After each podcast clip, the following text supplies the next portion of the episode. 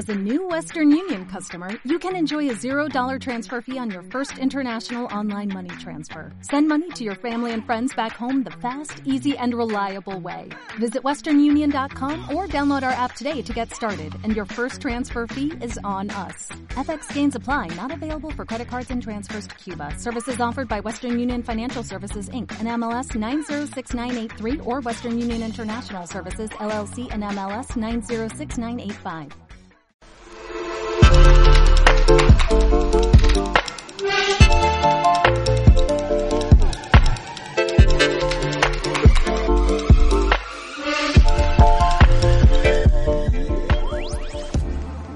Hola a todos y bienvenidos a 9000, el programa de tecnología que hacemos los del Android Libre y Omicrono, o 9000 bits, como también nos podéis llamar. Hoy vamos a hablar con, Iván Linares e Iván Peñalba, que me acompañan, y yo mismo, que soy Pablo Álvarez. Y vamos a tratar un...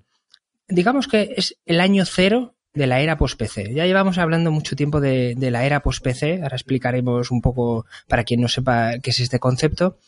Y eh, llevamos hablando unos cuantos años, pero yo creo que ahora ya sí es el año cero. El año cero como el, preludio para que a partir del año que viene ya empiece a desatarse todo. Bueno, lo primero, antes de esta pequeña introducción, es presentaros que se presenten ellos mismos. Y Iván Peñalba, ¿qué tal? Muy bien, hola, bienvenidos a todos. Eh, me llamo Iván Peñalba, como ha dicho Pablo, soy editor en el Android Libre y a veces escribo en Omicrono. Y muy aficionado a la post-PC y sobre todo al iPad. Bueno, y Iván Linares, ¿qué tal? Que le llamaremos Ipsu para no confundirnos con dos Ivanes, que si no es un poco lío. Muy buenas, ¿qué tal? Como veis, como veis aquí hay un problema porque tenemos unos Ivanes al cuadrado. También dentro de la redacción del Android Libre tenemos algún problemilla, pero bueno, yo soy el segundo Iván, entre el segundo y me quedo con esa categoría, con Ips. Bueno, eh, lo más importante que ha ocurrido esta semana en el ámbito de la tecnología y, informativo ha sido la, Keynote de Apple, donde ha presentado los iPad Pro nuevos, el Mac Mini renovado y el nuevo MacBook Air. Bueno, eh, voy a ir preguntando, sí, por orden. Primero Iván y luego Ipsu, que me iréis contando un breve resumen de qué os ha parecido. Por ejemplo, eh, empecemos por lo que creo que es un poco más descafeinado. Así un poco más descafeinado. El Mac Mini. Iván, cuéntanos, ¿qué te ha parecido? Eh, creo que no le ha gustado a muchas personas. Mm, era un poco desvergonzado que el Mac Mini llevase cuatro años sin actualizarse eh, la presentación ha sido muy eufórica porque era no sé cuántas mil millones de veces más potente y si ya sabemos que en tecnología en un año cambia todo, en cuatro años es una barbaridad. La única novedad que a los usuarios de Mac Mini que les puede interesar es que en este nuevo Mac Mini, por lo menos han especificado, pueden ampliar la RAM. En el anterior modelo venía soldada, no mucho más. Una actualización menor. Ya, ¿y Ipsu qué te parece el Mac Mini? A mí me parece un ordenador que, bueno, lejos de ser mi, aspiración es un ordenador pequeño, compacto, es la manera en teoría más accesible de acceder a MacOS, al menos mientras no lo instales en un, ordenador Windows. Y bueno, personalmente es una actualización menor, como ya decía Iván Peñalba, que bueno, al menos ahora pues tiene mayor rapidez con discos duros SSD, algo que sin duda van a agradecer sus usuarios. Bienvenidos, a, bienvenidos al siglo XXI. Madre mía.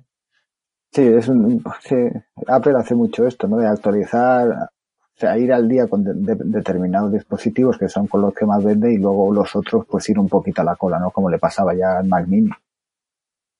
Bueno, yo creo que el, el, Mac Mini, o sea, no de la anterior generación, sino incluso de la anterior, es un, o sea, es un ordenador absolutamente irrelevante. De hecho, no entiendo para qué público es el Mac Mini. O sea, no lo logra comprender. Porque eh, eh, con esa potencia que tiene y el precio que cuesta, porque muchas veces pensamos, vale, él compensa el precio que tiene Apple porque ofrece determinadas cosas. Pero hay otras, otros segmentos donde es inexplicable y no tiene ningún sentido eh, quién se va a comprar algo así. El Mac Mini. Yo sigo dándole vueltas y no entiendo cuál es el público objetivo al que va dirigido el Mac Mini, habiendo otras muchísimas opciones mejores. Yo diría que como mucho sería el público que a lo mejor busca un ordenador no demasiado potente para tenerlo en casa, a lo mejor cerca de la tele, y el Apple TV quizás se le quede corto, ¿no? Necesita algo más potente, que que pueda Pero esa gente, esa gente yo creo que no valora el, el, el punto al que creo que, se, que, que, intenta aferrarse Apple y es que, bueno, es que como tiene macOS es, es la única alternativa que te ofrezco. Yo creo que esa gente se, pues, se coge un Windows, ¿no? No sé, quiero decir, no, no, no está pendiente de que eh, está atada al, al sistema operativo de Apple. Bueno, entiendo que a lo mejor si tienes ya unas aplicaciones compradas, un software que la mayor parte de las veces es bastante caro en MacOS, pues dice, bueno, ¿para qué me voy a comprar a lo mejor un, un reproductor o un, un, ordenador pequeño con Windows y ya puedo seguir utilizando MacOS? Yo, es que es la única alternativa que le veo, o el único futuro. Que, que, confía, que confías en macOS, te gusta, poco más. A ver, la razón al final por la que han tardado cuatro años en hacer una renovación menor es porque no tendrá un público tan pequeño que no le salen las cuentas hacer una renovación anual como el iPhone. No, bueno, Cuatro está, años, tienes a los ingenieros ahí mirando y ya irá saliendo. Hazlo en tu tiempo libre. Ya. Bueno, pasemos al siguiente porque yo lo califico como un poco un desastre y decepción el Mac Mini. Pero bueno, no tenía puestas esperanzas en él porque ya digo, desde la anterior generación, desde hace dos generaciones de Mac Mini, eh, para mí es un producto irrelevante, soso y que no, no aporta nada al panorama de los ordenadores. En ningún segmento de público, ¿eh? El MacBook Air, que ha habido mucha expectación. Perdona, Ipsu, ¿qué decías? Yo digo que 900 dólares, 899 dólares por un ordenador de esta, de esta categoría, vaya, bastante, no sé, bastante caro, ¿no? Por lo que decías, ¿no? Por todo lo, lo, que te ofrece. Vas, a lo mejor te compras una torre con Windows o, no sé, o un portátil incluso y te sale más a cuenta, te da más prestaciones.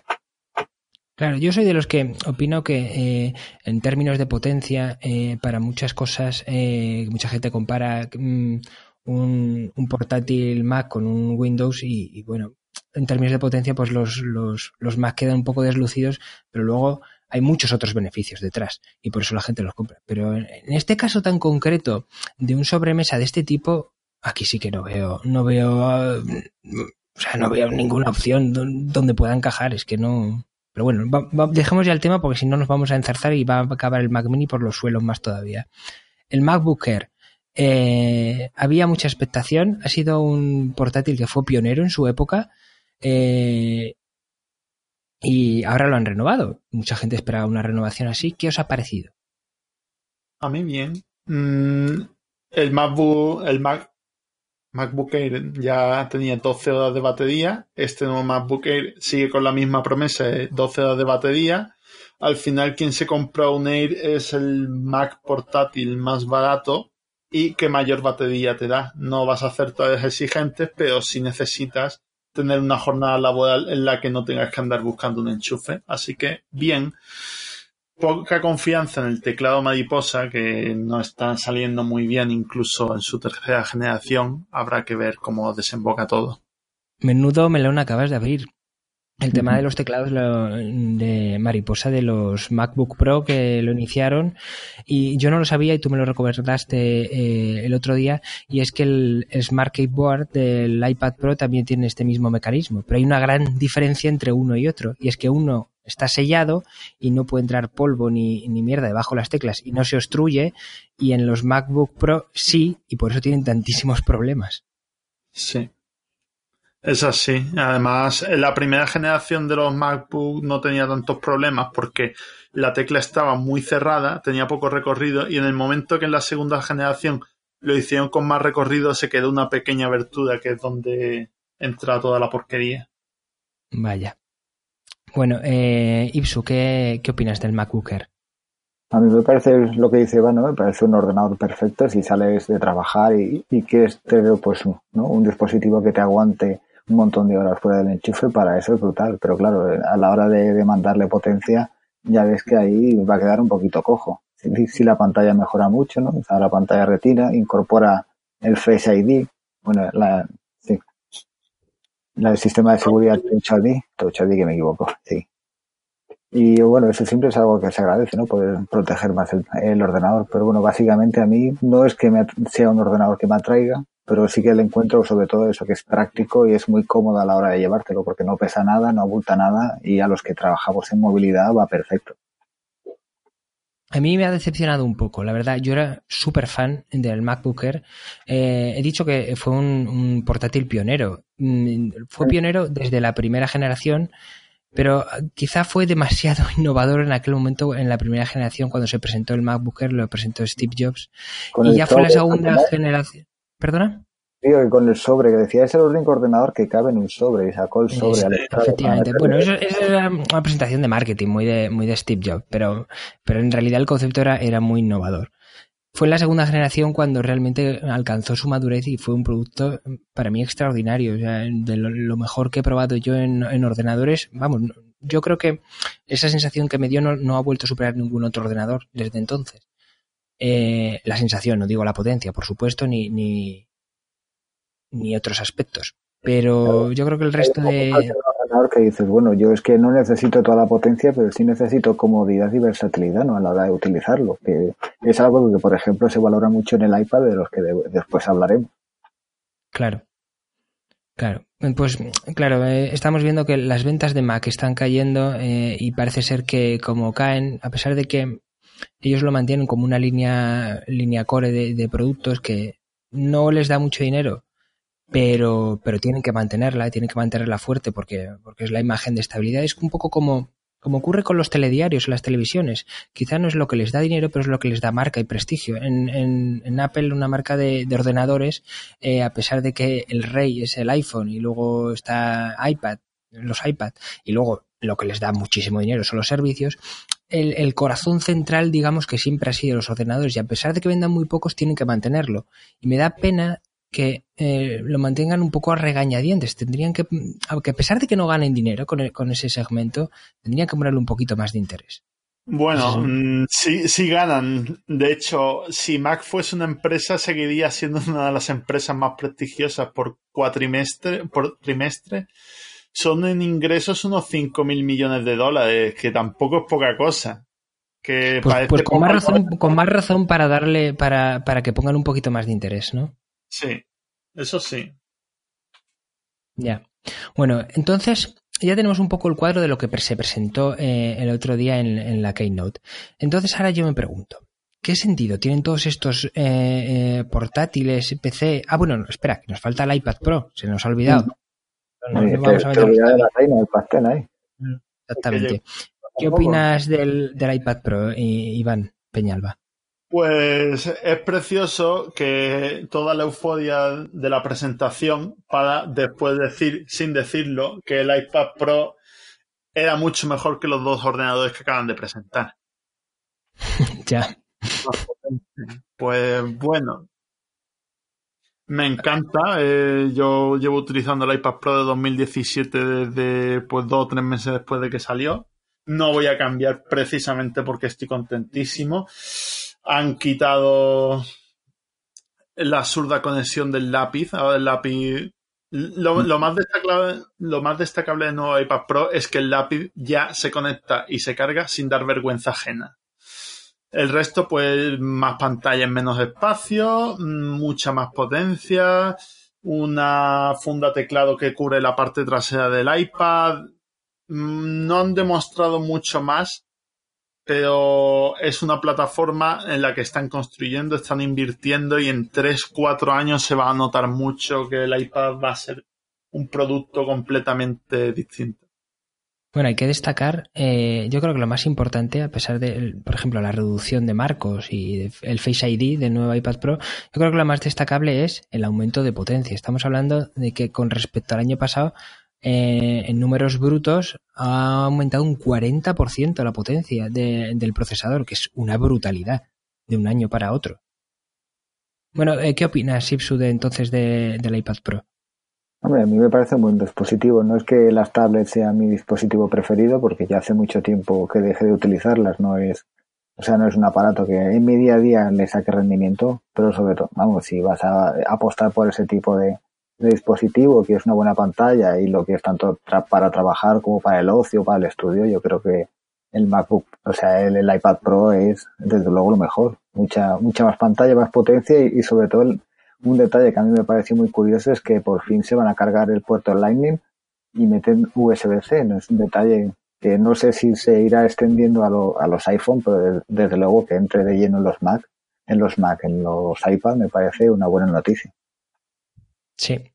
Bueno, entonces, como ya adelantaba antes, teniendo el cuadro completo de lo que presentaron el otro día, y, como ha adelantado Iván, en, que el iPad Pro se presentó como más potente que los anteriores ordenadores que habían presentado, ¿qué sentido tiene todos estos portátiles y, y, tablets en, en, el mismo rango de precio? Porque si te pones a comparar en la página de Apple, te das cuenta que el MacBook que tienen ahora mismo en catálogo de la misma capacidad de 256 gigas, el MacBook Pro, el MacBook Air y el iPad Pro son, muy parejos en cuanto a potencia y en cuanto a precio están prácticamente todos entre 1300 y 1500. Es una horquilla de precios muy pequeña. Entonces, es poner un poco entre la espada y la pared al, usuario, como decirle, em, mm, escoge en función del sistema operativo. Muchas veces el usuario no sabe muy bien eh, qué sistema operativo a lo mejor le va a venir mejor. Entonces, ¿qué opináis de esta transición que hay y esta confluencia entre em, tablets y ordenadores de todo tipo? Pues es algo que, bueno, Apple y Google han querido luchar, cada uno con más o menos éxito, y es el luchar contra el estereotipo del Windows de todo lo que no sea un escritorio no es un ordenador y eso yo creo que ya es muy distinto. Un móvil es un ordenador de bolsillo, un iPad es un ordenador más pequeño y la diferencia clara es el software. Hace unos años la excusa que podría poner una persona en esta discusión era es que en Windows tengo todos mis programas y la transición del iPad a esta post PC es que la mayoría de programas que a lo mejor podías utilizar ya los tienes en el iPad, funcionan mejor, más simplificados y el único resquicio que le queda a un usuario de ordenador es software que aún no ha llegado. Si por mucho que te guste el iPad, si tú eres editor de vídeo y y necesitas en tu trabajo Final Cut, pues tienes que utilizar un Mac. Si para programar necesito Xcode, pues tengo que utilizar un Mac. Y lo mismo para cualquier otro programa de Windows. Y si necesitas una alternativa que no está en el otro, pues eh, ese dispositivo no tiene ningún valor. Yo creo que se trata más bien de segmentar por tipo de producto y tipo de usuario, ¿no? Está, cada vez está mucho más segmentado más claro hacia qué tipo de público va cada producto, porque si eres un usuario profesional que utiliza herramientas de edición profesionales, vas a necesitar un Mac. Si a lo mejor eres un profesional que va pues tomando encuestas o necesita algo, un dispositivo para llevar encima y, que y realizar las tareas in situ, pues el iPad te va a ir bien. Si no, pues a lo mejor el iPhone o combinando todo. Pero yo creo que el, futuro va cada vez a segmentar más al usuario profesional de edición, al, gamer profesional, Sí, es la especialización, claro. Pero estáis teniendo... en gaming, pero en lo que es edición profesional de vídeo, de audio, en eso es un experto. Pero estáis, estáis mm, poniendo como que todos los usuarios saben exactamente lo que quieren.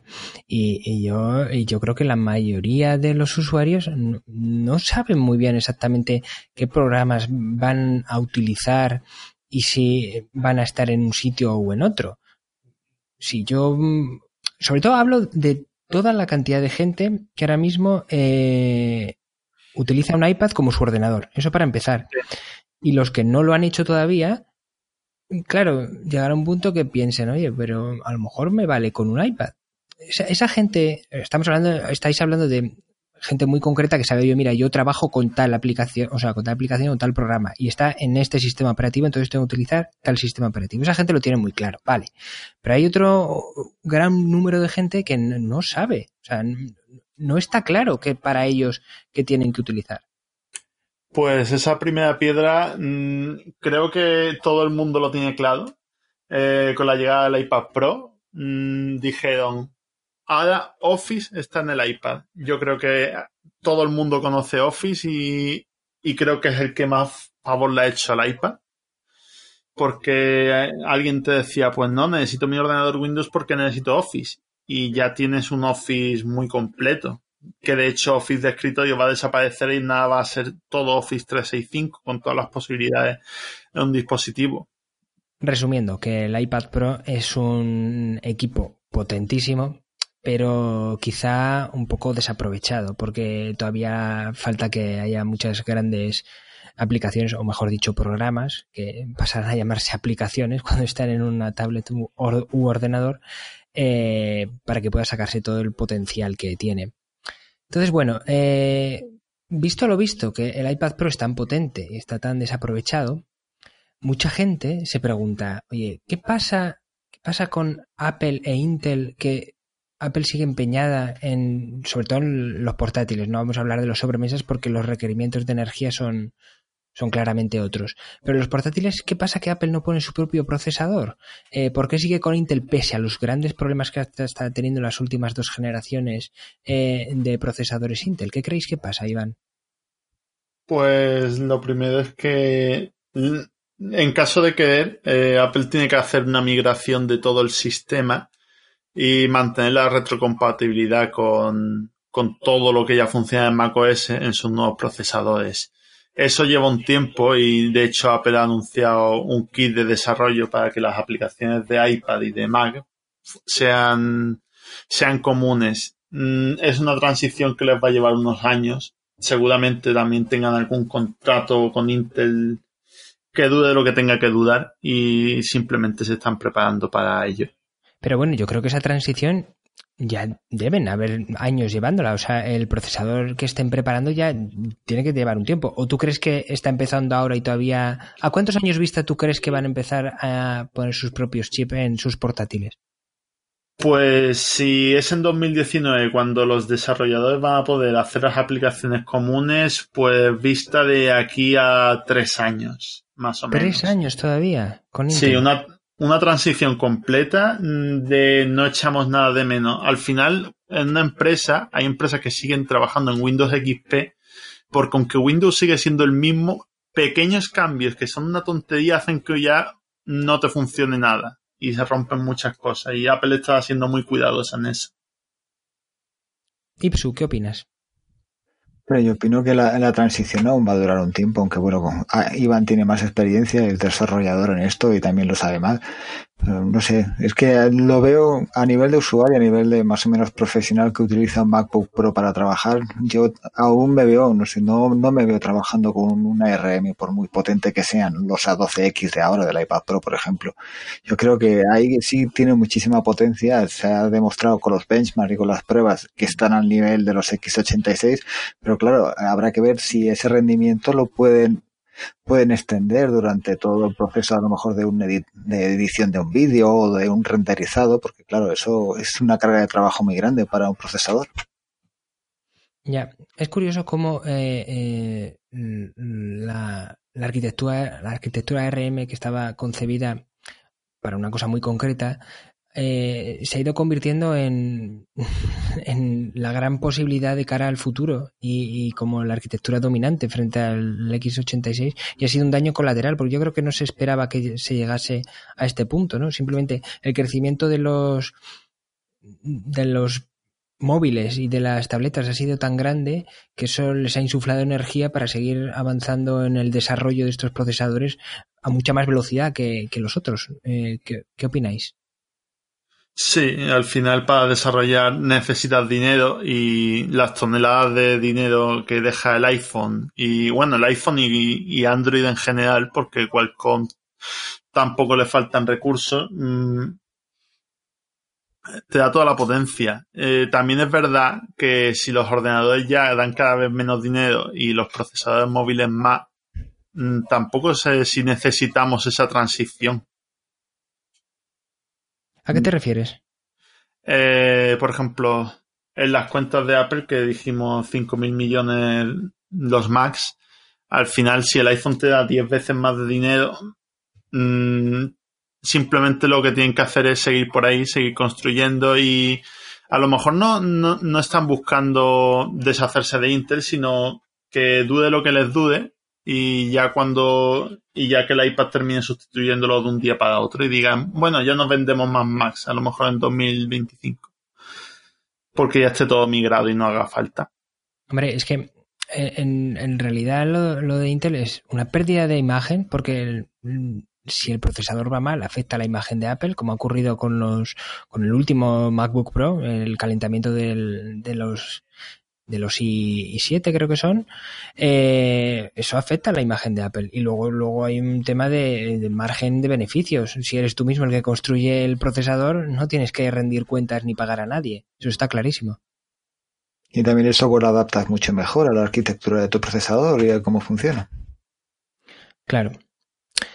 Bueno, entonces estamos claro que este va a ser el año cero de la era post-PC. Veremos si 2019 es el año uno. Yo creo que sí. Y, la era post-PC también significa ir despidiéndose de, diferentes puertos. Em, empezaron despidiendo, empezamos despidiéndonos de los ordenadores de las bandejas para leer CDs. Luego pasamos a irnos despidiendo del puerto de jack de audio, que ya está casi eh, aceptado va bajando, en principio fue las gamas altas con, con Apple y ha ido bajando de gama, ya está en la gama media casi, despidiéndose de ese jack de audio y llegar a la gama baja con el tiempo. Y lo próximo, yo creo que va a ser despedirse del puerto de carga. Claro, eh, mucha gente dirá, pero ¿cómo? ¿Cómo? ¿Cómo va a ser? ¿Y dejarlo sin puerto? Pues yo creo que sí. Y Apple, yo creo que incluso ya el año que viene eh, estaría dispuesta a hacerlo. Y detrás de Apple ya sabéis quién va. El resto el resto va de la manita a todos. Sí, completamente. Eh, hay muchos aspectos que tener en cuenta. Ya yo creo que muy pocas personas utilizan el puerto para transferir información del ordenador al móvil y viceversa. Yo creo que la nube ya está lo suficientemente madura y asumida que todos nos pasamos las fotos con Google Fotos o por iCloud. La carga inalámbrica ya es suficientemente fiable. Mm, todo lo que podíamos hacer con un puerto lo hacemos peor con otras alternativas, pero esas alternativas son mucho más cómodas y se desgastan menos. Hmm. Yo no veo, yo no veo a Apple manteniendo mucho más allá el puerto Lightning y mucho menos eh, dando al, al, iPhone el puerto USB-C. O sea, es que no me lo imagino en, ninguna de, las variables y futuros mm, previsibles. Entonces, eh, lo más obvio es que desaparezca el, puerto de carga y, es que tiene todo el sentido porque la carga inalámbrica ya funciona muy bien, no tiene carga ultra rápida todavía, quizá todavía en Android, como existe una carga rápida muy rápida, en el caso de los Oppo, que hablamos en 35 minutos, ya tiene una carga del 100%, que es una salvajada, eso probablemente lo sigan manteniendo con el tiempo porque hay una ventaja muy clara, pero para el resto que no tenga una carga propietaria tan, tan sumamente rápida, la carga inalámbrica rápida yo creo que es lo suficientemente aceptable como para que valga. La mayoría de usuarios de iPhone siguen cargando a 5 vatios con el cargador que les dan de la caja, así que es que no van a notar ninguna pérdida. No, van a notar mejoría.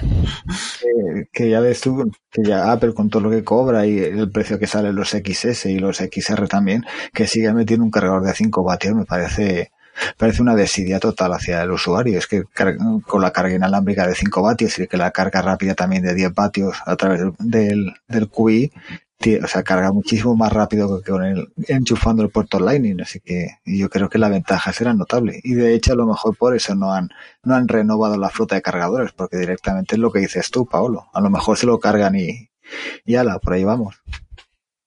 Sí, yo creo. Eso, eso sí que va a ser coraje, no el, no el puerto de, audio. Eso sí que va a ser coraje. Y ya veremos las risas de muchos y luego los silencios de los mismos. O no, quién sabe. Esto lo dejamos para que opinéis vosotros. Y bueno, para cambiar un poco de tema y, terminar este, este capítulo de, de 9000, eh, quiero que hablemos un poquito eh, sobre Facebook. Lleva un año, lleva 12 meses, no sé si es quizá un poco más, pero terrible, terrible, terrible. Desde que eh, se inició con el escándalo de las aplicaciones que accedían a los a los datos, eh, una empresa que a día de hoy tiene una capitalización de 366 mil millones de dólares, o sea, una empresa gigantesca que gana muchísimo dinero, eh, lleva un año con malas noticias detrás de otra y esto está deteriorando muchísimo, muchísimo su imagen. No hay más que ver que todas las semanas sale una mala noticia y todas las semanas Facebook se, eh, empeña en sacar, en contraprogramar esa mala noticia con un lavado de imagen, dando una buena noticia según ellos, una nueva función. Hemos, tenemos la War Room para monitorizar las elecciones y que no haya gente que intente influir en ellas, no haya fake news, etcétera, etcétera. ¿Qué opináis de, de esta crisis? Porque no se puede determinar de otra manera que, que está sufriendo Facebook. Pues... Bueno, dale, sí, tú eso, tú eso. Eh, es, es, dudo, porque la privacidad parece que solo nos preocupa cuando se han filtrado los datos eh, por suerte tienen ahí a Instagram, que pertenece al conglomerado. Pero claro, esto es lo que decimos eh, siempre. Si el núcleo duro, que es Facebook, a pesar de que Instagram les pertenezca y, sea lo mismo, eh, si el núcleo se, se desvanece, duro, va a ser, va a ser muy duro para ellos. Obviamente, una caída de un gigante supone años, pero pocas empresas llevan un año completo recibiendo tan tan malas noticias. Y, con respecto al tema de la privacidad, es verdad que el público no, no se interesa por ella hasta que no, no ocurren escandalazos, pero, pero, es que es normal, ¿no? no se puede culpar a nadie. Es que se me ocurre el ejemplo de que ni siquiera las personas eh, nos fijamos en nuestra propia salud hasta que la perdemos. Eh, una cosa tan importante como la salud de, una persona, cuanto menos con la privacidad, que es algo mucho más, eh, un concepto mucho más abstracto. Así que es normal que solo nos interesemos cuando ocurren problemas. Eh, no podemos estar pendientes y obsesionados con la privacidad. Es un tema importante y hay que estar concienciado de ello, pero tampoco podemos estar perdiendo la cabeza. Vamos, creo yo. eso no quita que lo que haga Facebook sea terrible por supuesto, con el tema de la privacidad y esté sirviendo para, para muchas otras empresas eh, para ponerse las pilas. Lo típico de que cuando veas las barbas de tu vecino cortar, por las tuyas a remojar. Pues creo que es aplicable y será bueno para toda la industria que, eh, tecnológica, que es la que recolecta, almacena y almacena datos. Totalmente. Bueno, eh, veremos a ver qué ocurre con Facebook, veremos a ver qué ocurre con esta transición a la era post-PC. Eh, la próxima semana supongo que ya habremos probado un poquito el iPad Pro en, primera persona, hablaremos un poco de él, qué nos ha parecido esas primeras sensaciones y bueno, pues las noticias que nos dejen el resto de la semana. Mientras tanto, gracias a todos por estar ahí, escuchar 9000 y hasta la próxima. Adiós. Hasta luego.